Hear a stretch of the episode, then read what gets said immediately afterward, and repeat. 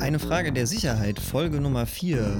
Ähm, heute zum Thema Privacy Shield und dem äh, EuGH-Urteil zum Thema Drittstaattransfer.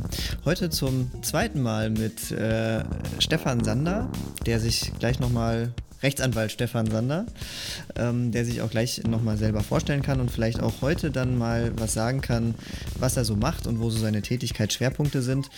Beim letzten Mal hatten wir einen Screencast, den wir live mitrecorded haben und den wir dann hier im Podcast mitveröffentlicht haben. Heute ein ganz originärer und tatsächlicher Podcast, auch auf der Tonschiene, ähm, ja, zu dem Thema Privacy Shield. Der Fokus liegt dabei einmal auf der äh, Urteilserläuterung und dann aus, auf den Praxisauswirkungen. Also welche Auswirkungen hat das Urteil denn jetzt für mich als Verantwortlicher, als Unternehmen, als Datenschutzbeauftragter, als derjenige, der ja, mit dem Urteil jetzt irgendwie leben muss? Ja, Stefan, ähm, möchtest du kurz was zu dir sagen? Ja, vielen Dank, Patrick. Ähm, auch von meiner Seite aus erstmal ähm, herzlich willkommen. Ähm, vielen Dank für Ihr Interesse an dieser Aufzeichnung. Wir werden uns gleich ähm, vorab zum Urteil sozusagen noch einmal kurz äh, mit den rechtlichen Rahmenbedingungen äh, befassen, damit Sie das richtig einsortieren wissen, was der EuGH da ausgeurteilt hat. Und ähm, werden dann äh, später, mal abgesehen von den Auswirkungen auf die konkrete Praxis, auch mal links und rechts schauen, was denn so bislang an Aufsichtsbehörden ähm, dazu zu Worte gekommen ist. Klammer auf, fast alle, Klammer zu, haben sich dazu schon geäußert. Ähm, werden so ein bisschen den Blick auch in die Vergangenheit werfen, um daraus möglicherweise lernen zu können für das, was vor uns liegt. Ja, und ähm, schauen mal, welche Fragen, und ich schaue mal und warte ab, welche Fragen äh, Patrick da noch alle auf Lager hat. Also von daher, ich bin soweit, wir können anfangen. Gut. Also vielleicht zum Urteil äh, allgemein. Der EuGH hatte ähm, zu entscheiden ähm, im sogenannten Schrems 2 Urteil, also der zweite Teil Schrems gegen Facebook, ähm, zu entscheiden, ist der Transfer zwischen Facebook Irland und Facebook USA legitim? Ja oder nein? Es gibt einen interessanten Podcast äh, mit Max Schrems und äh, Linus Neumann vom CCC, mh, die das ein bisschen erläutern, wie es überhaupt dazu gekommen ist, was dann am Ende äh, dazu sogar geführt hat, dass Max Schrems neben Facebook auf der Anklagebank gesessen hat, was ich auch recht interessant fand, weil es dann irgendwann nämlich im jetzigen Urteil eigentlich die irische Datenschutzaufsichtsbehörde gegen Schrems und Facebook ist. Ja, ich glaube, in dieser Position hat er sich auch sehr ungern gesehen und äh, so wie er gesagt hat, hat er sich noch schnell einen Stuhl geklaut, damit er nicht direkt neben der Armada von Anwälten ähm, von Facebook sitzen musste. Ja, worum ging es in dem Urteil? Äh, ich als äh, Nichtjurist ähm, kann das ja nur so aus der Drittperspektive sagen und ganz laienhaft. Es ging im Endeffekt wirklich um die Frage, ähm, dürfen Daten in die USA geschickt werden und wenn ja, auf welcher Rechtsgrundlage? Genau, dann nehme ich den Ball doch gleich direkt mal auf. Ähm, Sie alle wissen ja, dass das Datenschutzrecht geprägt ist vom sogenannten Verbot mit Erlaubnisvorbehalt. Das heißt, die grundlegende Struktur der rechtlichen Regelung ist, ähm, dass jeder Umgang mit personenbezogenen Daten verboten ist, es sei denn, ich habe dafür eine Erlaubnis. So, ähm, je, wir betrachten das Ganze sehr kleinteilig, das heißt, jede einzelne Verarbeitung, jeden einzelnen Schritt in der Kette, in der Vorgangsreihe, den muss ich separat betrachten im Hinblick auf die Zulässigkeit. Und ähm, insbesondere interessant ist da dieses Thema ähm, Offenlegung gegenüber einem konkreten Empfänger, also nach altem Sprachgebrauch äh, landläufig immer als Übermittlung klassifiziert, ähm, auch im äh, Wortlaut der alten Gesetzesfassung so äh, festgeschrieben im, im Dreierabsatz äh, 4 BDSG alter Fassung. Heutzutage nicht mehr genau definiert, was das eigentlich ist, eine Übermittlung, denn nach neuer Rechtslage in der DSGVO kann das offen bleiben, denn es ist jedenfalls mal eine Verarbeitung im, im Sinne von 4 Nummer 2 und das ist ähm, der Tatbestand, an den wir anknüpfen. So, wir fragen uns also, ob diese Verarbeitung äh, zulässig ist. Und gemeinhin prüfen wir das, wenn wir das innerhalb der Europäischen Union ähm, stattfindet so eine Übermittlung äh, in einem Schritt. Ja, äh, nämlich durch Anwendung der Artikel 6 fortfolgende fragen wir, ob äh, das zulässig ist, also woher ich die Erlaubnis äh, beziehe, ähm, die Offenlegung vornehmen zu dürfen. So. Dann gibt es das Kapitel 5 der DSGVO, das sind die Artikel 44 fortfolgende. Die sehen eine zweite Prüfung vor, einen zweiten Prüfungsschritt. Man spricht an der Stelle von einer zweistufigen Prüfung. Es geht also um diese eine Verarbeitung, die Offenlegung, die dadurch gekennzeichnet ist, dass der Empfänger der Offenlegung außerhalb der EU sitzt. Das heißt, die Regeln sind nur anwendbar auf den Export personenbezogener Daten, gelten also nicht für den Import, sondern nur für den Vorgang des Exports. So, ähm, da brauchen wir wie üblich auf der ersten Stufe eine Erlaubnis, ja aus den sechs fortfolgenden. Das ist nichts Besonderes, das ist genau das gleiche, als wenn es sich um einen Inlandssachverhalt handeln würde. Und dann kommt ähm, eben bedingt durch die Besonderheit, dass der Empfänger im Drittstaat sitzt, äh, die Besonderheit dazu, dass wir die 44 fortfolgende anwenden müssen. So, und der 44 selbst enthält genauso wie der 6 Absatz 1, erster Halbsatz, auch wieder ein Verbot und Erlaubnisvorbehalt. Heißt so viel wie diese Besonderheit, also die Offenlegung gegenüber einem Empfänger in einem Drittstaat, die ist mal per se verboten, es sei denn, ich habe eine Erlaubnis aus diesem Kapitel. Also sprich Kapitel 5 der DSGVO. So, und da haben wir im Wesentlichen vier Möglichkeiten, äh, wie wir das rechtfertigen können. Patrick, die erste kennst du doch sicherlich aus der Hüfte geschossen. Die erste Möglichkeit. Wenn der Empfänger in einem welchem Drittstaat sitzt? In, in einem Drittstaat, in einem sicheren, also in einem angemessenen. Richtig. Da hat die EU-Kommission nämlich per Beschluss festgestellt, dass dieser Drittstaat ein angemessenes Sicherheitsniveau bietet. Das ist der Fall von 45 DSGVO. Dann ist die Prüfung zu Ende an der Stelle. Das wäre zum Beispiel die Schweiz oder Japan und Richtig. einige noch sehr interessante Länder, an die man so gar nicht denken würde. Ja. Genau, es, es ähm, sind ungefähr drei Hände voll Länder. Ähm, die äh, ständig aktualisierte Liste der ähm, äh, Staaten, für die die EU-Kommission das Vorhandensein eines angemessenen Datenschutzniveaus per Beschluss festgestellt hat, äh, kann nachgeschaut werden, jederzeit aktuell auf der Internetseite der Kommission. Wenn ich nochmal kurz einhaken darf, im Endeffekt ist ja die Frage schon, wann, wann wird das überhaupt für mich, also was ist jetzt für mich relevant, wenn Facebook jetzt Daten an den Mutterkonzern in die USA schickt? Relevant wird das ja für mich, weil eigentlich in der heutigen Gesellschaft oder in der heutigen äh, Wirtschaft, muss man eher sagen, ja US-Dienste eigentlich omnipräsent sind. Ne? Ja, kaum wegzudenken, genau. Ähm, richtig. Lass uns kurz einmal noch gedanklich den Schritt zu Ende führen. Ähm, die vier Varianten. Erste Variante, äh, angemessenes äh, Sicherheitsniveau Kraft Beschlusses der EU-Kommission. Darauf kommen wir nämlich gleich im Urteil zurück, das ist nämlich der Schwerpunkt des Urteils. Ähm, zweiter Fall, Artikel 46, das sind die äh, hinreichenden Garantien, die zwischen Exporteur und Importeur vereinbart werden. Also Exporteur, derjenige, der innerhalb der EU sitzt, der die Daten rausschiebt, und dem Importeur in dem anderen Land, der sie importiert. Ähm, Dann wäre hier das Privacy Shield zu verorten. Nee, das ist eine, eine Sonderform des Besch ähm, Angemessenheitsbeschlusses. Ach so, tatsächlich, da war ich immer der, der Ansicht, ohne mich jetzt tiefer damit zu ja. beschäftigen, dass ähm, quasi das Privacy Shield eine, quasi eine Garantie dafür ist, dass trotz eines nicht angemessen, äh, trotz einer Nichtangemessenheit in einem Drittstaat ja. zumindest so ein bisschen man sagen kann, ah, okay, aber durch diese Zertifizierung wird die Angemessenheit hergestellt und damit bietet es mir hinreichende Garantien. So, und anhand deiner Formulierung lässt sich jetzt wunderbar quasi schon das, das, äh, die, die Wurzel des Problems ableiten, warum das Ding auch ähm, vom EuGH in der Luft zerrissen wurde. Eigentlich war es nämlich nicht viel besser als die alte Entscheidung zu Safe Harbor. Ähm, meiner Ansicht nach genau das gleiche in Grün. Und insofern war es äh, sehr vorhersehbar, dass der EuGH auch das, äh, den Beschluss zum Privacy Shield wieder gekippt hat. Ähm, zweite Stufe sind genau die, die hinreichenden Garantien, die vereinbart werden können im Einzelfall. Dann gibt es noch den, den dritten Fall ähm, der Ausnahmen. Artikel 49 Absatz 1. Das sind einzelne Fälle. Ja, das ist beispielsweise, die betroffene Person hat ausdrücklich in den Drittlandstransfer eingewilligt, nachdem sie darüber aufgeklärt worden ist, äh, ja, dass ihre Daten quasi, nachdem sie einmal ins Drittland abgeflossen sind, nicht mehr ihrer Kontrolle unterliegen. Das sind aber auch so Fälle wie ähm, die Übermittlung ist äh, zwingend erforderlich zur Durchführung eines Vertrags mit der betroffenen Person. Ähm, ich sage mal, das Lehrbuch, Lehrbuchbeispiel an der Stelle ist die Hotelreservierung in New York.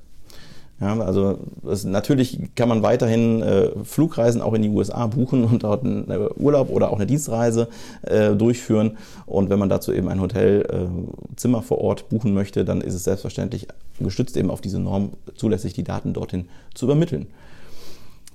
Last but not least, Nummer vier, ähm, das sind ähm, die Fälle, die eigentlich unzulässig sind schön in der Formulierung, eigentlich unzulässig, werden aber von der, äh, vom, von der Gesetzeslage trotzdem geduldet, wenn es Einzelfälle sind. Und wir haben ähm, einen äh, gerichtlichen oder behördlichen Zwang, kommend aus dem Drittstaat, der dazu führt, dass ich Daten übermitteln muss. Und äh, wenn das dann noch, diese Übermittlung auf der Grundlage internationaler Abkommen stattfindet, das ist der Artikel 48, dann ist das auch noch in Ordnung. So, aber den Fall haben Sie gehört und können ihn wieder vergessen, weil der quasi für die Praxis ähm, nahezu nicht relevant ist. Ja, kommt extremst selten vor.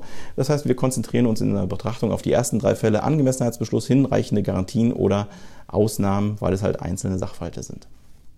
So, ähm, wir haben es gerade schon gehört. Äh, Privacy Shield war ein Angemessenheitsbeschluss.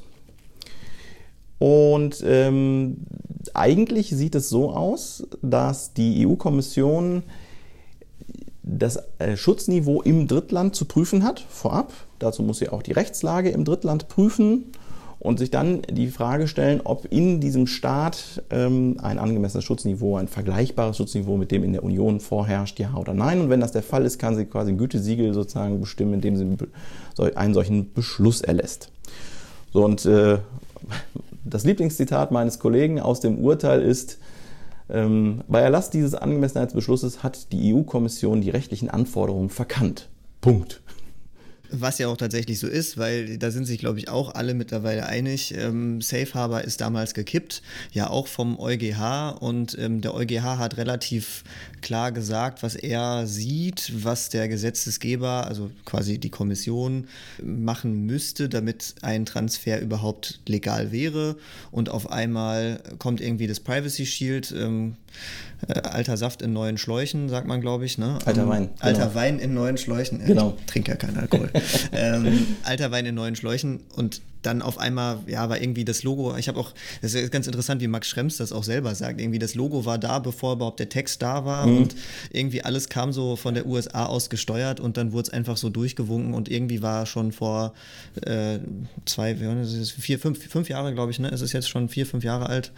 Ähm, 2016 meine ich. Also, ne? 16 Jahre, dann wären wir ja bei vier, viereinhalb, ja, das im Endeffekt wieder gekippt werden muss. Ja. Interessant daran finde ich jetzt äh, theoretisch am Urteil, dass man daraus auch lesen lesen kann, dass der EuGH offensichtlich irgendwie ein bisschen sauer war, ähm, weil ja die eigentliche Vorlagefrage so gar nichts mit dem Privacy Shield an sich zu tun hatte, ja. weil ja interessanterweise Facebook gar nicht sich auf das Privacy Shield gestützt hat in dem Ganzen. Und jetzt habe ich aber auch gelernt, wie es dazu gekommen ist. Ich weiß nicht, ähm, ob du das schon gehört hast. Hast du schon gehört? Bitte. nee? Erzähl mal. Äh, ich habe äh, gehört, dass es wohl äh, in einem der letzten Anhörungen ähm, von den Facebook-Juristen sich zugetragen hat, die dann aber aus Irland gekommen gekommen sind, dass einer von denen gesagt hat, ja gut, aber ob wir jetzt das eine nehmen oder das andere, ähm, die EU-Kommission hat ja schon gesagt, dass die, also durch das Privacy Shield gesagt, dass wir in der USA, dass ein Datentransfer grundsätzlich möglich ist, wenn man sich zertifiziert. Warum soll das jetzt auf Basis der Standardvertragsklauseln irgendwie oder anderen Rechtsinstrumenten auf einmal anders sein? Also es kann nicht sein, dass man auf der einen Seite sagt, geht und auf der anderen Seite auf einmal sagt, nee, so geht's nicht, obwohl das Angemessenheitsniveau eigentlich gegeben ist. Und daraufhin hat quasi der EuGH dann gesagt, ach so, ja stimmt, da geben wir dir recht, lieber Jurist. Naja. Wichtig ist jedenfalls, dass der EuGH mit diesem Urteil zwei Kernaussagen formuliert hat. Die erste Kernaussage betrifft nämlich diesen Angemessenheitsbeschluss, also ein Fall von 45 DSGVO mit dem Namen Privacy Shield. Ergebnis ist allen bekannt. Das Ding würde, wurde für ungültig erklärt. Eben warum? Weil diese Prüfung der Rechtslage, ähm, die durchgeführt wurde, die in der Union geltenden rechtlichen Anforderungen verkannt hat. Ein wesentlicher Punkt ist ähm, die Möglichkeit gerichtlicher Nachprüfung von ähm, behördlichen Handlungen. Und da haben wir hier an dieser Stelle insbesondere mit einem Punkt zu tun, mit der, mit der Auslandsaufklärung, die die USA betreiben, die dort äh, Aufgabe der Exekutiven ist und die vom äh, Kongress im Wege der Gesetzgebung nahezu gar nicht reglementiert wird. Die Exekutive darf tun und lassen, was sie möchte im Rahmen der Auslandsaufklärung.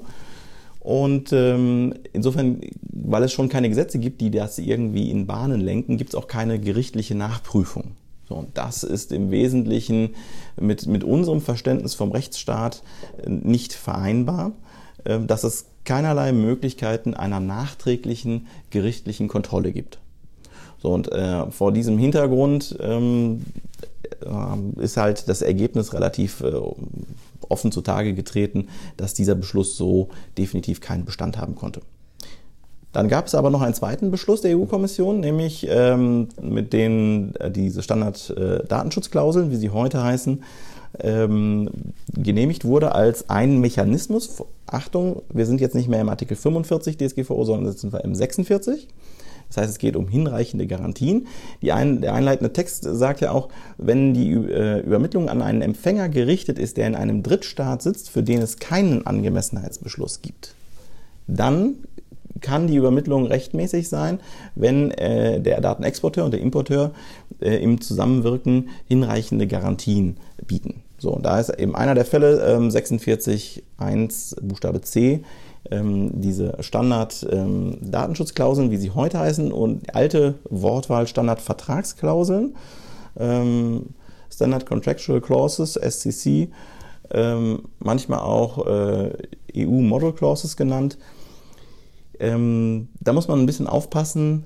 Mit Inkrafttreten der DSGVO ist das Wording mit einer anderen Bedeutung belegt worden. Die Standardvertragsklauseln finden sich jetzt im Kontext der Auftragsverarbeitung.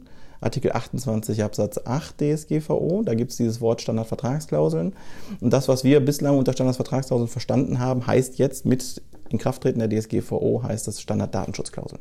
Deswegen ist er in, auch in dem äh, EuGH-Urteil von dem SDK-Beschluss die Rede, nämlich für Standarddatenschutzklauseln.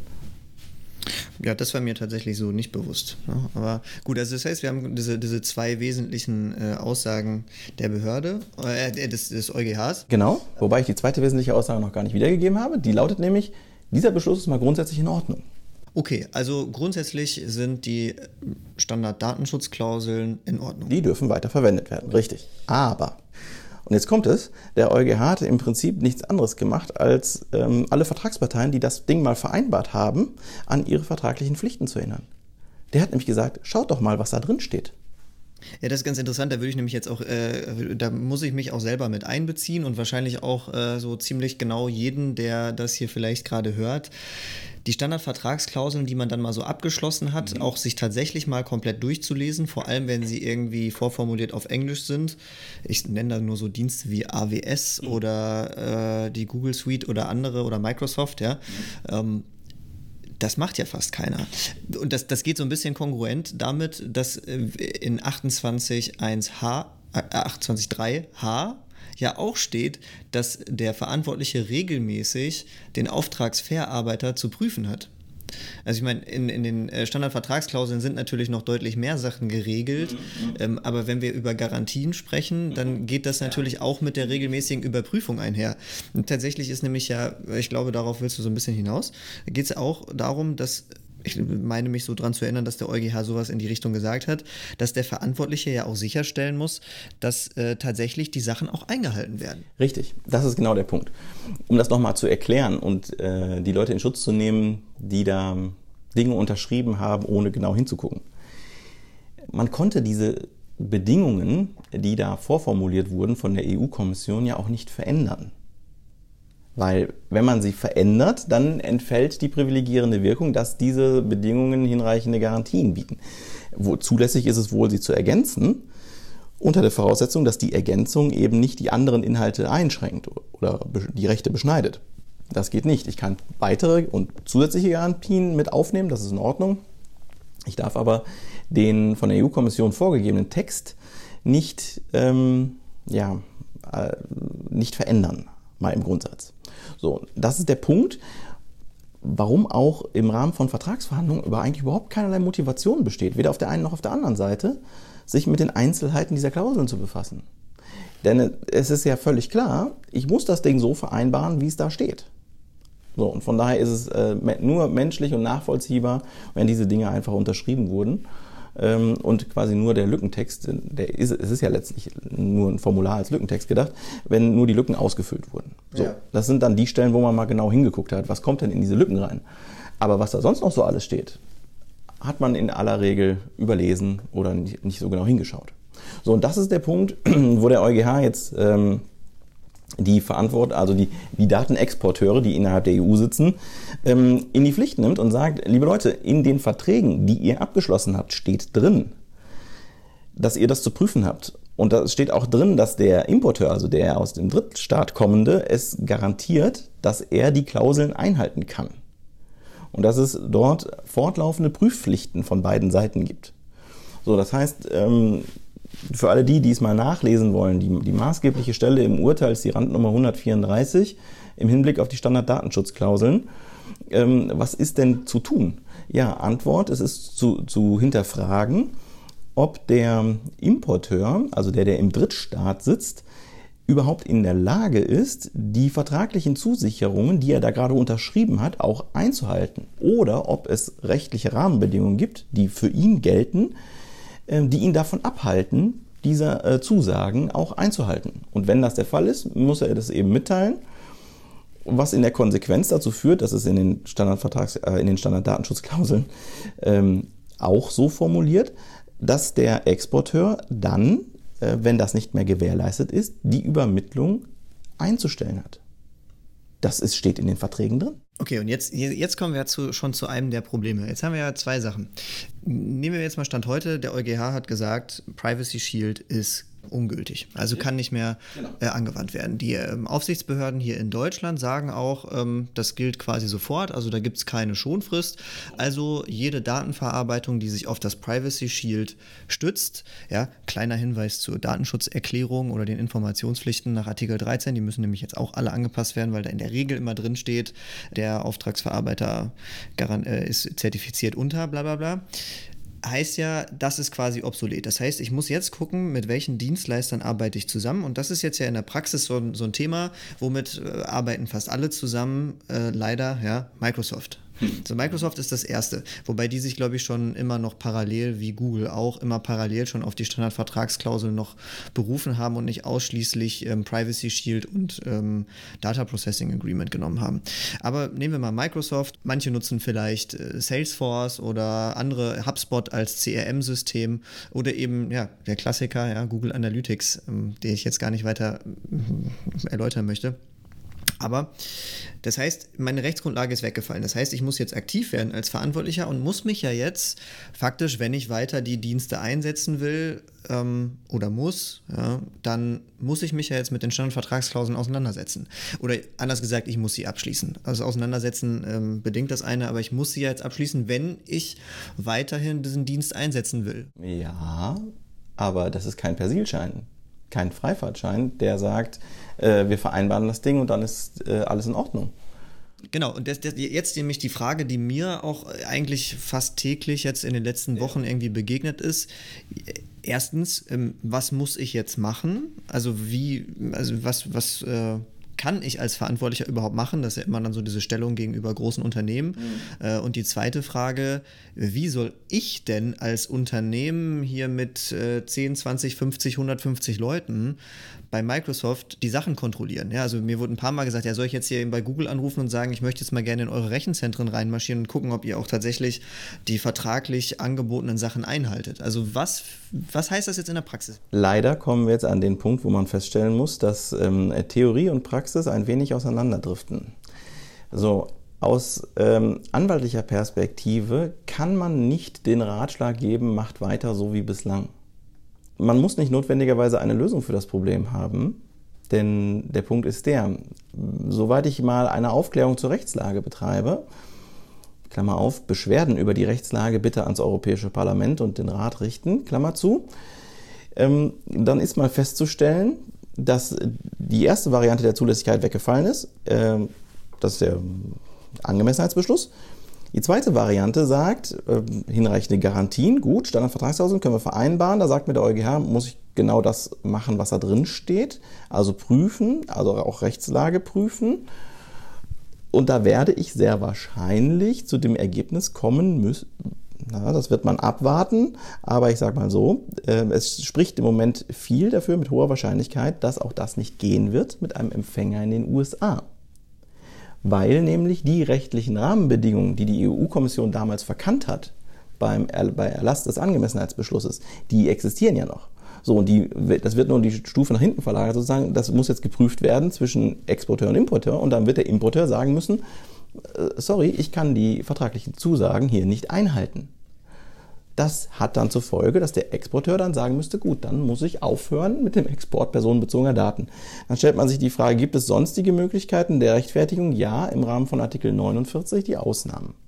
So, zulässige Übermittlung in die USA kann ich auf Artikel 49 stützen. Das ist mal völlig unstreitig. Das gibt die DSGVO auch her.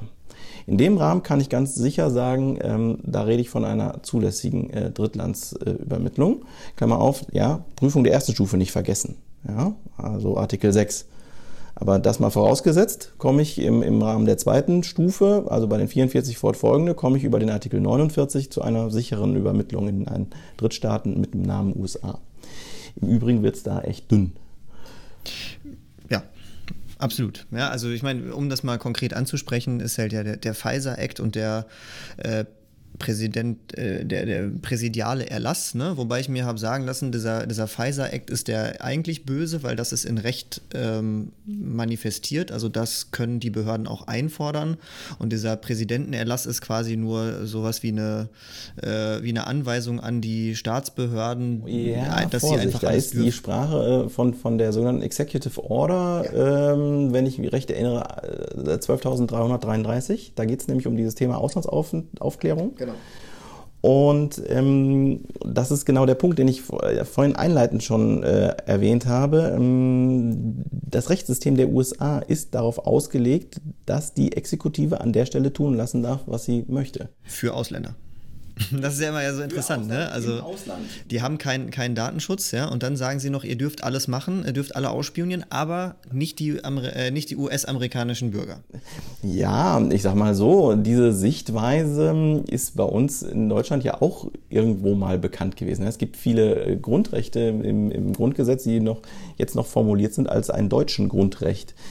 Ähm, gut, diesen Zustand haben wir jetzt hier mittlerweile überwunden durch die Europäische Union und ne, den Integrationsprozess, was na, dann natürlich bedingte, dass ähm, die Grundrechte, die man hier den Deutschen gewährt, auch den Unionsbürgern zu gewähren sind. Ähm, und jetzt im, im, die neueste Entwicklung ist ja die, dass das Bundesverfassungsgericht ähm, äh, per Beschluss äh, festgestellt hat, dass der Prüfungsmaßstab nicht mehr ähm, das deutsche Grundgesetz ist, sondern die Europäische Grundrechtecharta. Mhm, ja. Aber ähm, um nochmal auf dieses Thema ähm, zurückzukommen, können wir irgendwie Daten noch in die USA schicken? Also aus juristischer Perspektive wahrscheinlich nicht. Der Leiter der Aufsichtsbehörde in Baden-Württemberg, äh, Dr. Stefan Brink, wird äh, zitiert mit einer Äußerung in, in der Presse, ähm, die er, wie ich meine, im Kern wohl auch zutreffend äh, formuliert hat. Die Auftragsverarbeiter drüben in den USA, die als Ergebnis der Prüfung zurückmelden, ja, ja, wir können uns äh, an die Verträge halten, die hiesige Rechtslage hindert uns nicht daran, die müssten lügen, wenn sie so etwas äh, zurückmelden. Ähm, ist eine starke Formulierung. Ähm, man wird sicherlich die, die Prüfung der Rechtslage drüben ähm, durch US-amerikanische Juristen abwarten, aber äh, es spricht viel dafür, dass es in diese Richtung geht. So, und äh, das Problem trifft uns halt nicht nur in den USA, sondern äh, das Problem wird uns sehr wahrscheinlich auch in vielen anderen Staaten dieser Welt treffen. So dass also will nicht sagen, der EuGH den, den Verantwort, den Exporteuren hier den schwarzen Peter zugeschoben hat. Ähm, mitnichten ist das so, sondern das war eigentlich ein Problem, was schon immer diesen Standarddatenschutzklauseln inhärent war, was aber nie jemand beachtet hat. Ja, da hat sich nie jemand drum gekümmert, aber es stand schon immer da. Mhm. Ja, der EuGH hat jetzt nur die Leute mal darauf aufmerksam gemacht, so, guckt mal, was ihr da vereinbart habt. Ja, ähm, aber damit sind wir im Prinzip bei den Aussagen der Behörden. Und ähm, da gibt es, ich sag mal, zwei äh, große mal Ansichten, Meinungen, wie auch immer man das nennen möchte, zwei Lager, die so sehr weit auseinanderdriften. Da kann man für die eine Fraktion sicherlich die deutschen Aufsichtsbehörden ähm, anführen, äh, die jeder einzeln für sich, aber auch in, der, in ihrer Gesamtheit der DSK äh, wieder genauso wie damals, kurz nach Safe Harbor war es der Fall, sehr laut trommeln und sagen, das ist alles rechtswidrig, was ihr tut. Ja. Aber sind wir mal ehrlich, wenn wir die letzten vier Jahre zurückblicken, was ist denn passiert nach Safe Harbor? Sind die tätig geworden? Haben sie nennenswerte Bußgelder verhangen? Ich glaube sogar gar keins. Wenn, wenn es richtig dokumentiert ist, damit, das weiß ich nicht. Und ob man das abschließend sagen kann bei der äh, Öffentlichkeitspraxis der Behörden, weiß ich nicht. Aber es gibt zumindest keine offen dokumentierten Sachen. Die Behörden müssten sich ja auch wahrscheinlich äh, zuallererst erstmal selber abmahnen, weil ja nahezu alle Behörden, die nicht irgendwie vom BSI mitkontrolliert werden, ja äh, auch tatsächlich Microsoft-Produkte zunehmend einsetzen. Ja gut, ähm, ein Microsoft-Produkt ist ja nicht per se böse. Das, darüber kann man jetzt äh, technisch sehr streiten, aber klar, natürlich vom Grundprinzip her ist das nicht so, aber... Um die Zuhörer vielleicht einmal mitzunehmen, ähm, woran es technisch denn hängt. Es hängt ja an der Frage, werden personenbezogene Daten offengelegt bei Benutzung des Produktes? Das ist die spannende Frage. So, und so, klar, wenn wir Software-as-a-Service-Produkte äh, betrachten, brauchen wir da nicht lange drüber reden. Dann ist es offen. Microsoft 365. Dann ist es offensichtlich, liegt es auf der Hand. Aber wenn ich reine On-Premise-Installationen betrachte, ähm, dann kann man mal genauer hingucken, äh, doch ähm, wie die Sisyphus-Arbeit mit gleichnamigem Projekt vom BSI ja aufgezeigt hat, ist es Stichwort, Microsoft, äh, Stichwort Windows 10 ja durchaus auch so, dass selbst dann, wenn ich ähm, die Telemetrie-Level auf Null reduziere, trotzdem ähm, einige Messpunkte ähm, und deren Informationen eben äh, an die USA übermittelt werden. Stichwort das System funkt nach Hause. Und dann ja wahrscheinlich sogar wirklich in die USA und gar nicht mal nach Irland. Ne? Genau. Also das heißt, auch da bin ich ja quasi schon drin. Also ich komme wahrscheinlich sowieso grundsätzlich irgendwie nicht drum rum. Ja, aber, es gab keine Bußgelder. Darauf wollte ich hinaus. Zu sagen, ähm, eigentlich hätten die Aufsichtsbehörden, wenn sie ihren Job ernst nehmen, und ich meine, dass, sie sind ja durch, dieses, durch die DSGVO errichtet und mit Befugnissen ausgestattet, sie sind quasi Ihre Existenz ist der verlängerte Arm des Gesetzes. Ja, sie haben keine anderen Aufgaben, sie sind einzig zu dem Zweck da, die DSGVO durchzusetzen. Und wenn sie dann untätig bleiben, so wie es in der Vergangenheit der Fall war, graben sie sich selbst das Wasser ab. Ja, sie verspielen ihre eigene Glaubwürdigkeit. Ähm, wer nimmt sie denn dann noch ernst, wenn sie nur trommeln, aber nichts tun? Wie sagt man so schön, Hunde, die bellen, beißen nicht. Äh, und vor, äh, vor einem Hund, der nicht beißt, hat man wahrscheinlich weniger Respekt, wenn man es vorher weiß, wenn man sich darauf verlassen kann, dass er nicht beißt. Ja, dann nehme ich ihn auch nicht ernst. Ist witzig, funktioniert tatsächlich so. Ich habe einen Hund, ja, und ähm, der ist sehr, kann auf Hunde nicht die rumkläffen oder rumbellen, vor allem wenn die ohne Leine sind. Ähm, aber wenn es einen an der Leine gibt, der immer nur bellt, bellt, bellt, bellt, wo er weiß, passiert nichts, ignoriert er den einfach komplett und geht normal weiter, als wäre nichts dabei. Das ist doch genau der, der Punkt. Ähm, das soll jetzt keine Empfehlung sein, ähm, aber so wird es sich wahrscheinlich äh, verhalten. Jedenfalls, wenn sich, das, wenn sich die Ereignisse wiederholen, die wir in den letzten vier Jahren nach dem Fall von Safe Harbor zu beobachten hatten. So, und da kommen wir jetzt direkt quasi, schwenken wir über zu dem anderen großen Lager, äh, auch unter den Aufsichtsbehörden. Und da gibt es eine, namentlich die englische Aufsichtsbehörde, die den tatsächlichen Umständen einfach mal eiskalt ins Gesicht blickt und schlicht und ergreifend sagt, ja, macht doch weiter wie bislang. Diejenigen, die bislang Datenübermittlung auf das Privacy Shield gestützt haben, die sollten damit erstmal weitermachen ähm, und eine politische Lösung dieses Problems abwarten. Na gut, die Briten sind ja eh quasi schon, kann man gedanklich schon hinten rüberschmeißen, deswegen nicht so schlimm. Ja. Aber grundsätzlich natürlich eine sehr pragmatische Sicht der Dinge. Wenn die, ich, ich persönlich finde ja auch, man, man darf nicht irgendwas, das eine propagieren und anders handeln. Also wenn die Aufsichtsbehörden halt hier sagen und propagieren, ihr dürft es nicht benutzen, aber weder sanktionieren oder, oder intern quasi sagen, ach, wir machen mal besser nichts, die sollen mal einfach weitermachen und wenn es so weitergeht, dann ist es halt so und wir würden dagegen jetzt keine Beschwerden äh, irgendwie erlassen, dann ist natürlich blöd. Wobei ich nämlich in dem, also nee, gerade weil ich glaube, in diesem Fall wären die Aufsichtsbehörden eigentlich relativ gut aufgestellt, weil noch klarer als dass der EuGH sagt, Privacy Shield ist tot und irgendwie so und so. Wir haben ja quasi höchstrichterlich klar, wie es zu laufen hat. Das heißt, sollte jemand gegen einen Bußgeldbescheid ähm, Beschwerde einlegen, dann könnte er höchstens, glaube ich, über die Höhe sich beschweren oder das halt anzweifeln. Aber an und für sich gibt es ja nichts zu diskutieren. Genau. Deswegen eigentlich könnten die Behörden sagen, Feuer. Ja, und das ist eben der Punkt. Und ähm, deswegen, wenn im, im, im, Zuhörerkreis Datenschutzbeauftragte sein sollten, ähm, kann ich nur zur Vorsicht mahnen. Ja, auch wenn sie technischen Hintergrund haben und sehr praxisorientiert arbeiten, sollte eine solche Empfehlung nicht über ihre Lippen kommen und erst recht nicht verschriftlicht sein. Denn sie können nicht etwas empfehlen, was offensichtlich äh, gegen das Gesetz in seiner höchstrichterlichen Auslegung spricht. Das geht nicht. Ähm, so, und insofern können Sie natürlich auch von einem Anwalt eine solche, äh, einen solchen Ratschlag nicht erwarten. Ja, das ist ja natürlich auch das, was ich, äh, das, was mit dieser Bußgeldpraxis der Behörden, das, was du gerade gesagt hast, was ich ja sowieso kritisch sehe, weil es kommen natürlich zunehmend auch äh, aus der Mandantschaft von uns Leute auf uns als Datenschutzbeauftragte zu und sagen, ja, wo sind denn die Bußgelder? Ja, wo ist denn mal was passiert? Warum, warum machen wir denn den ganzen Kram? Und meine Mitbewerber machen das doch vielleicht nicht. Und es wird tatsächlich zunehmend äh, auch für uns schwerer zu verargumentieren, ja, das könnte aber so sein und das Recht ist nun mal so und sie dürfen dürfen das nicht und äh, so können sie es auch nicht machen, ähm, ist natürlich zu zunehmend schwierig. Ist ein Punkt. Also wo man vielleicht äh, differenzieren kann oder unterscheiden kann, ist vielleicht noch die Tonspur und das Verschriftlichte. Ja, wenn man es nicht anders lösen kann, dann muss man demjenigen im, mal in einem ruhigen Moment erklären, was man davon hält und wie man die Situation einschätzt. Man sollte es halt tunlich nicht verschriftlichen, dass man sagt, alles gut, hier ist der Persilschein, äh, los geht's. Das ist vielleicht keine so gute Idee. Aber Stichwort mal pragmatische Handlungsempfehlung. Was machen wir denn mit dieser Situation?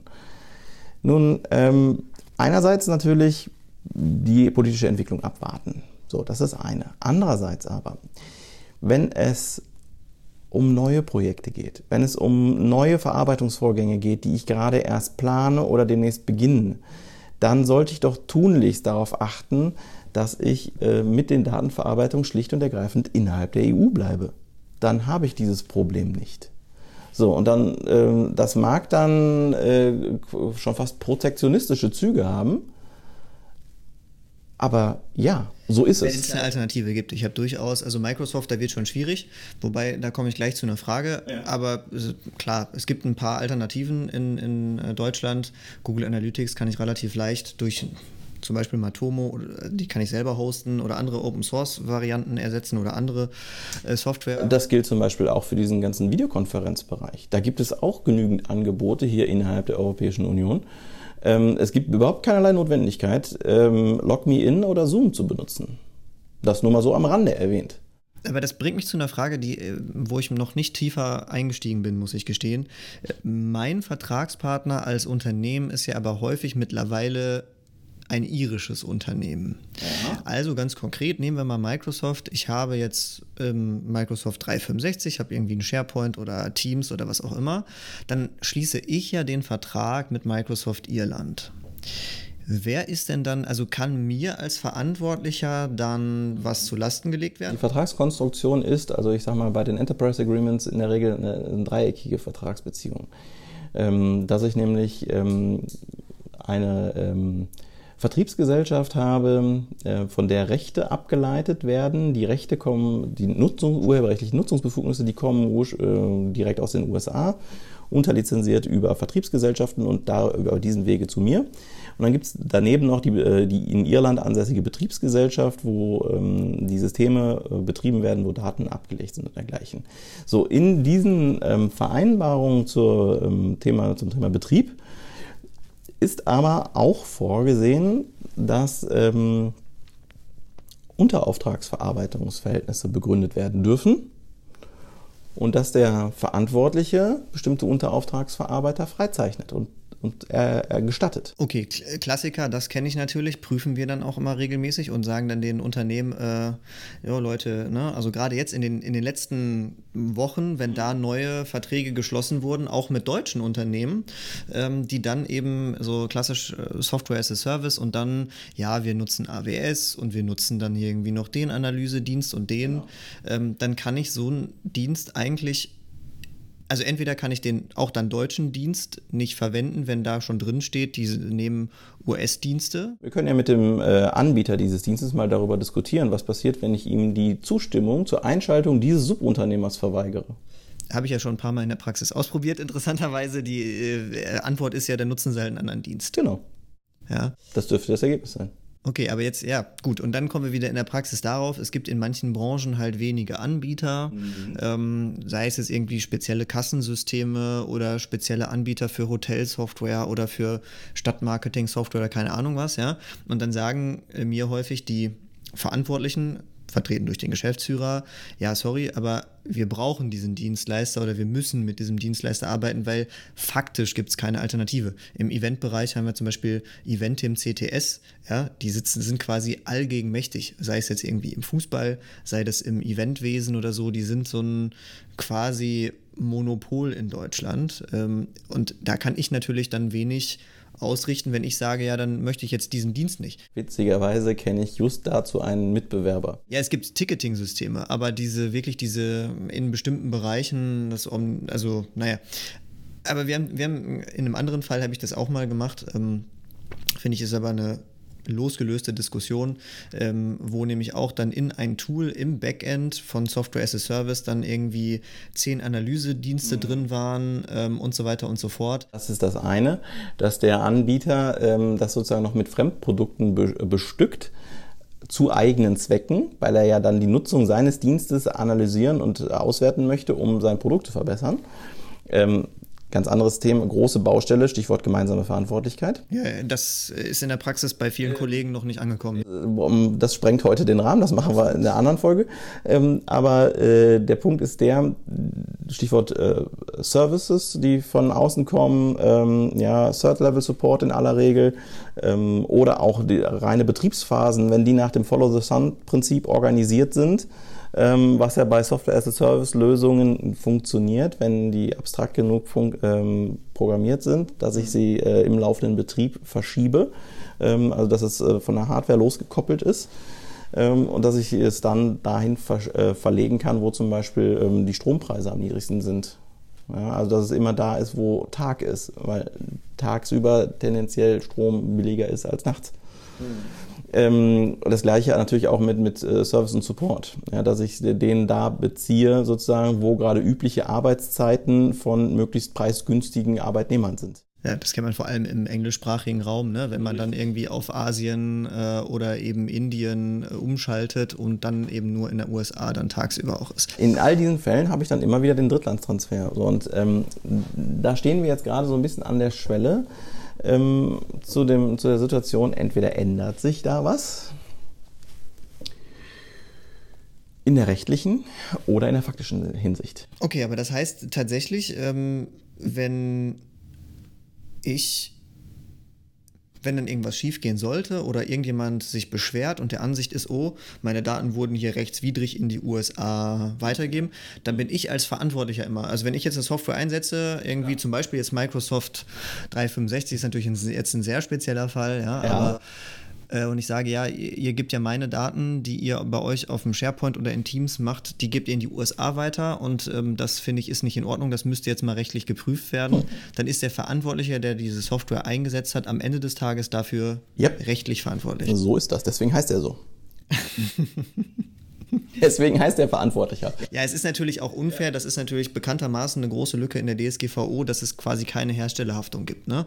Also, dass ich niemals, ich kann es, und ich weiß es jetzt wirklich aus der Praxis, ähm, auch, auch wir sind ja ein Unternehmen und wir versuchen, ich versuche das immer, also die tun mir auch leid, die Unternehmen, die mit uns dann Geschäfte machen. Äh, ich versuche natürlich das auch immer durchzusetzen und versuche von, dem Weisung, von der Weisungsbefugnis auch Gebrauch zu machen und zu sagen, hey Leute, so geht's nicht. Ja?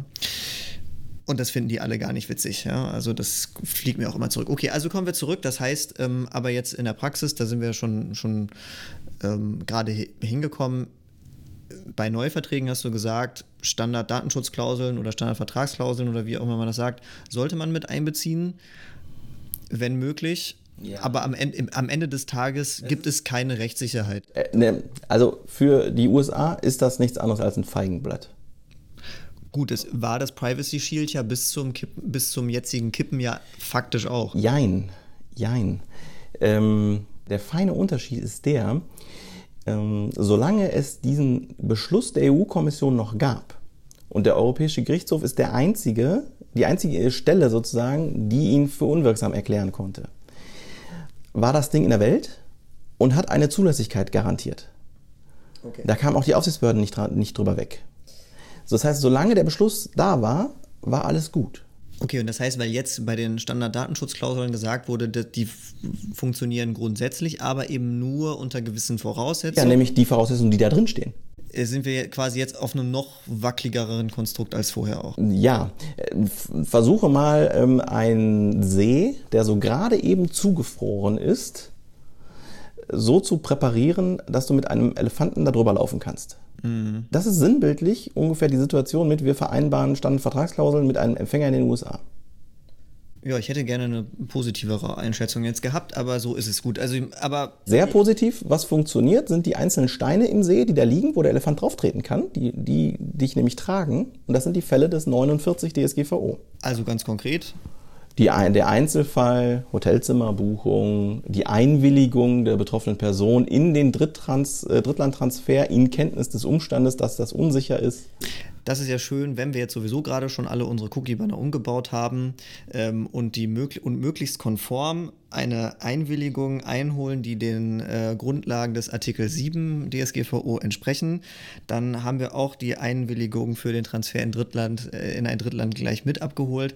Aber natürlich ähm, innerhalb von Unternehmen oder so sieht das anders aus. Okay, kommen wir aber kurz noch mal einmal dann abschließend vielleicht ähm, zur Rechtsdurchsetzung da müssten theoretisch schon die Aufsichtsbehörden was machen, oder? Also das wäre, wenn jetzt jemand sagt, irgendwie, ja. also gehen wir in den einen Bereich, dann kommen wir vielleicht gleich in den zivilrechtlichen Bereich, aber dann müssten jetzt, also wenn, von wem könnte mir jetzt was passieren, wenn ich jetzt quasi meine vertraglichen Sachen nicht ändere, dann müsste eigentlich die Aufsichtsbehörde kommen, also die Datenschutzaufsichtsbehörden der Länder und sagen, wie macht ihr das denn? Ich würde das mir ganz gerne mal angucken, oder? Genau, das sind die, die, die Geldbußen, die einem dann drohen äh, nach 83 DSGVO oder die geringeren Maßnahmen ähm, im Rahmen der Abhilfebefugnisse des 58 Absatz 2 DSGVO haben die Behörden ja noch andere Möglichkeiten. Ja, Untersagungsverfügung. Zum Beispiel. Genau. Ne, das äh, wäre ja ein äh, fürs Unternehmen, hm, weiß ich nicht unbedingt, ob es die, die, die, die, der leichtere Schnitt ist, wenn nur die Untersagungsverfügung eintrudelt dass man zukünftig nicht mehr darf. Ja, das, das Bußgeld. Ähm, das haben wir interessanterweise schon sowohl bei den Facebook-Fanpages gesehen, wie auch, habe ich gehört, häufiger bei Google Analytics, dass quasi gesagt wurde, wir haben das festgestellt, bitte unterlassen Sie das. Ja, und äh, da, das, das Problem an der Stelle für den, für den Betroffenen, also nicht für die betroffene Person, sondern für den Verantwortlichen, ja, der von diesem Verwaltungsakt da betroffen wird, ähm, da ist der Punkt, gegen so einen Bußgeldbescheid kann ich mich vielleicht noch zur Wehr setzen, da kann ich unfassbar viel argumentieren, die Höhe ist nicht angemessen und, und, und, und. Ne?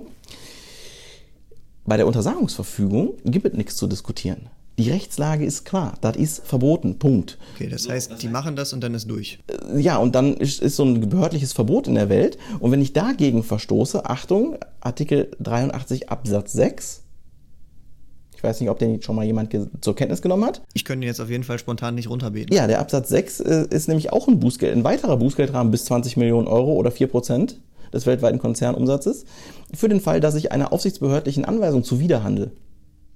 Okay, das heißt, es könnte auch sein, dass die quasi in der ersten, ich meine, dann sollten eh alle Alarmglocken klingeln. Also wenn die Aufsichtsbehörde schon mich auf dem Schirm hat und mir dann schon sagt, bitte mach das nicht und dann gerade natürlich so Klassiker wie Google Analytics. Aber das hat, das hat diese große Wohnungsbaugesellschaft in Berlin ja auch nicht äh, irgendwie bewegt. Ne? Die, waren, die waren ja dann zum dritten Mal da.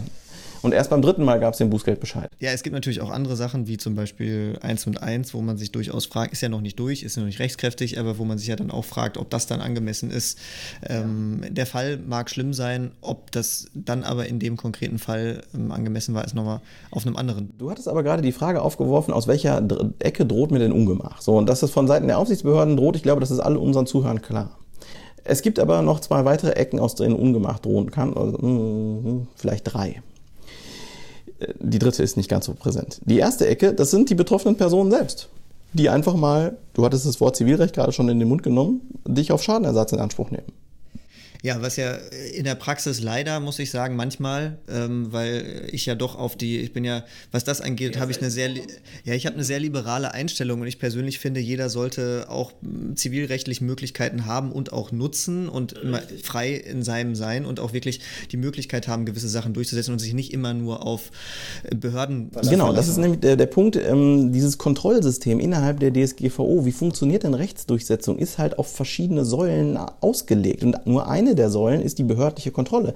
Die andere äh, Kontrollsäule, das sind die betroffenen Personen selbst, die eben Law Enforcement, wie es so schön heißt, betreiben sollen. Ja, Rechtsdurchsetzung. So, ähm, das ist im Moment noch äh, sehr äh, wenig verbreitet, aber es gibt ja schon erste Legal Tech-Anbieter, ähm, die ähm, solche Ansprüche ähm, sammeln. Ähm, da gab es ja im August 2019 den, den Fall bei Mastercard die, von dem Datenleck. Ja. Und da ist ja der erste ähm, Legal Tech-Anbieter äh, auf den Markt getreten, der im Februar erst gegründet worden ist, äh, der nach eigenen Angaben schon irgendwie eine Woche danach etwa 1000 betroffene Personen eingesammelt haben möchte mhm. ja, und deren Ansprüche gesammelt hat, um sie dann konzentriert gegen Mastercard durchzusetzen. Da sind eine Reihe von Verfahren anhängig, ähm, muss man mal schauen. Bislang waren es alles einstweilige Sachen, ähm, die alle negativ beschieden worden sind.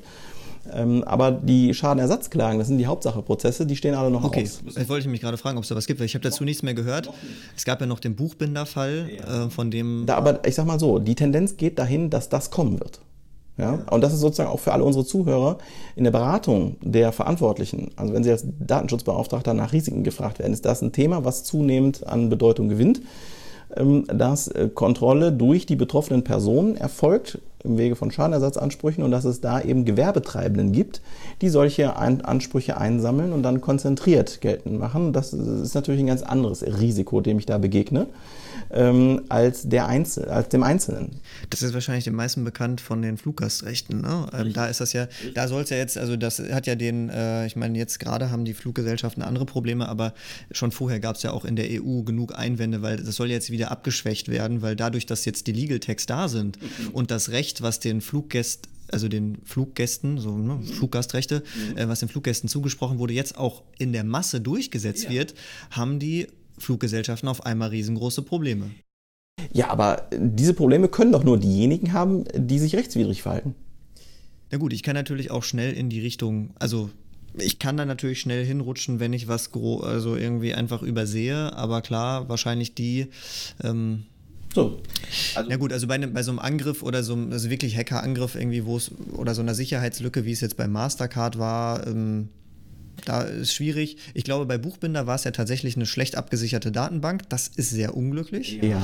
So wie bei Knuddels damals, ja. Lass uns mal von den Einzelfällen nochmal kurz wegkommen. Ähm, nochmal auf die Frage zurück, aus welcher Ecke droht mir ungemacht? Denn es ja. gibt da noch eine Ecke. Ähm, das sind die, die Unternehmen. Das werde ich ja immer gefragt. Das, die klassischen Abmahnungen. Ja, ist das da möglich? Also wie läuft sowas dann ab? Das werden wir sehen. Ähm, am 28. Mai diesen Jahres hat der Bundesgerichtshof ähm, äh, einen Beschluss erlassen, in dem er ein bei ihm anhängiges Verfahren ausgesetzt hat, pausiert und dem Europäischen Gerichtshof ähm, eine Frage zur Vorabentscheidung vorgelegt hat, nämlich genau diesen Punkt, inwieweit können eigentlich materiell rechtswidrige Datenverarbeitungen ähm, Befugnisse zur Abmahnung zwischen Wettbewerbern untereinander begründen. Da geht es quasi um die, die Frage, ob das Datenschutzrecht, die DSGVO, insgesamt ein geschlossenes Sanktionsregime enthält oder alternativ mit zusätzlichen rechtlichen Möglichkeiten dem Datenschutz zur Geltung verholfen werden kann. Und an dieser Formulierung äh, lässt sich eine Antwort, glaube ich, recht klar vorhersagen. Hm. Denn zu einer ähnlich gelagerten Frage hat der Europäische Gerichtshof bereits entschieden, damals aber noch unter der Geltung der alten Richtlinie 9546 EG.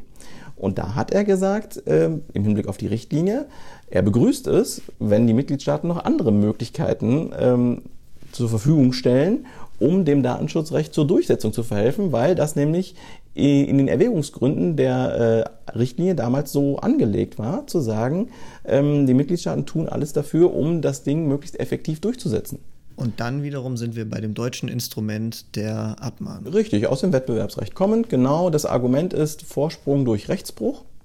Ja, der, wir haben zwei äh, Marktbegleiter. Der eine hält sich ans Recht, hat extrem viele Aufwendungen, ja, er lässt sich rechtlich beraten, er nimmt halt nicht das Produkt von der Stange, sondern er lässt sich eine individuelle Lösung bauen, ist damit aber rechtskonform unterwegs.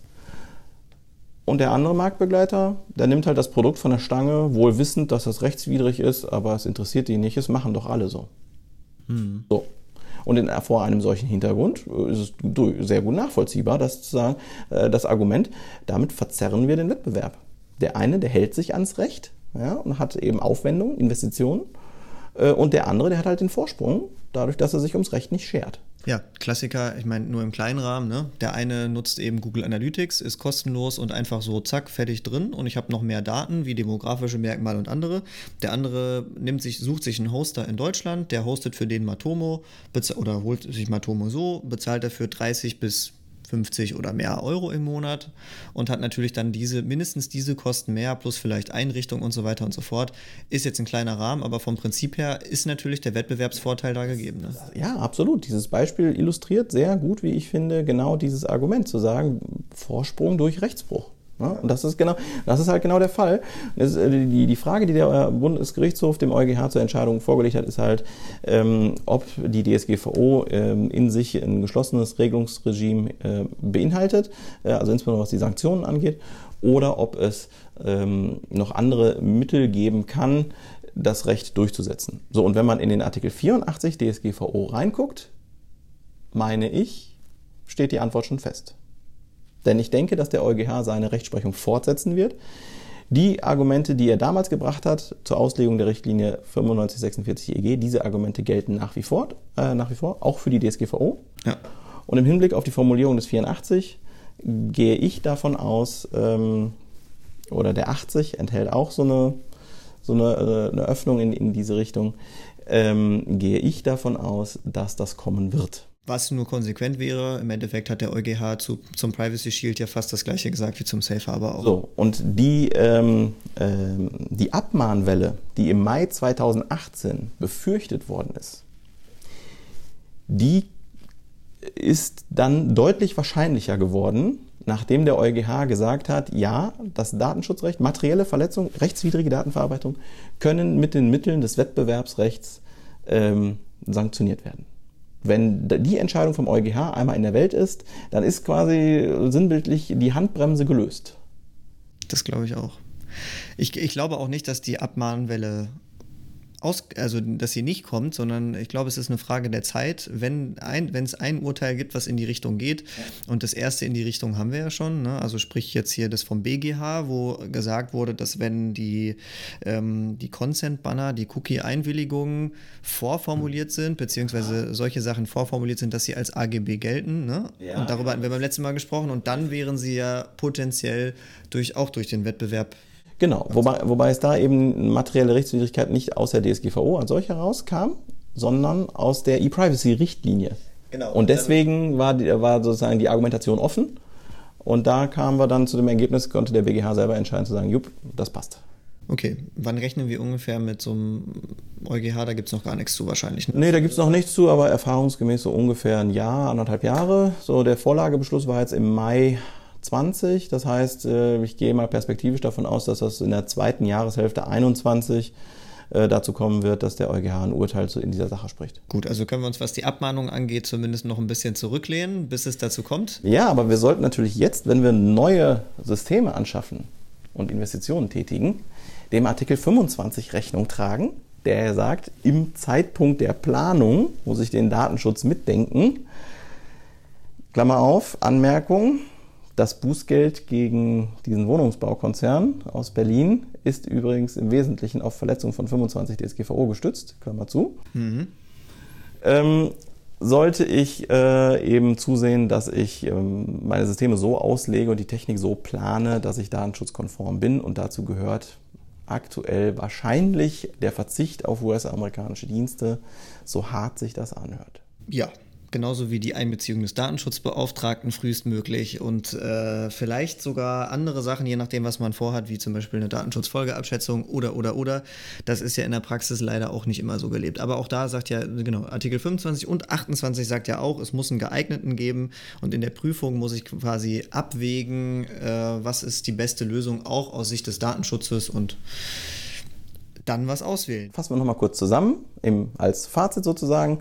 Ähm, der Europäische Gerichtshof hat ähm, den Angemessenheitsbeschluss, der bekannt war als Privacy Shield, für ungültig erklärt. Ähm, es gibt keinerlei Übergangsfristen. Der Beschluss ist einfach weg mit Verkündung des Urteils. So, dann müssen sich alle Datenexporteure, die die Artikel 44 fortfolgende, also das Kapitel 5 der DSGVO anzuwenden haben, fragen, wie komme ich denn über die Hürde des 44? Ja, der 44 enthält ja nochmal dieses Verbot mit Erlaubnisvorbehalt für die zweite Stufe. So, und wenn ich äh, dann im Einzelfall gucke, worauf stütze ich mich denn? Bin ich im 46.2 Buchstaben C unterwegs, vereinbare ich mit meinem Empfänger Standarddatenschutzklauseln, dann muss ich eben Obacht geben, was da drin steht und mich auch an diese vertragliche Vereinbarung halten, die ich da selber eingehe. So, und dazu gehört es eben auch zu prüfen, ob der Empfänger, also der Datenimporteur, überhaupt aufgrund der für ihn geltenden rechtlichen Rahmenbedingungen in der Lage ist, die vertraglichen Zusagen einzuhalten. Nur wenn das möglich ist, dann liefern diese äh, Standarddatenschutzklauseln einen Ausgleich dafür, dass es eben kein angemessenes Datenschutzniveau im Sinne von 45 DSGVO im Empfängerland gibt. Nur dann wäre das auf der zweiten Ebene zulässig. Gut, also ein bisschen was zu tun. Ob es irgendwelche Strafen gibt, das werden wir sehen. Ähm, also ob das auch tatsächlich durchgesetzt wird von den Aufsichtsbehörden, müssen wir dann mal schauen. Ja, ansonsten vielen Dank. Gerne. Für deine Zeit und dass Gerne. wir darüber gesprochen haben. Und wir haben ja heute wieder gemerkt, es gibt genug andere Themen, wie zum Beispiel mal so eine gemeinsame Verantwortlichkeit und der Einsatz von Dienstleistern. Da können wir sicherlich beim nächsten Mal oder in einem anderen Mal drüber sprechen. Wenn es irgendwelche Fragen gibt, dann gerne wie immer an uns. Ähm, und ansonsten alles Gute und bis dann. Tschüss.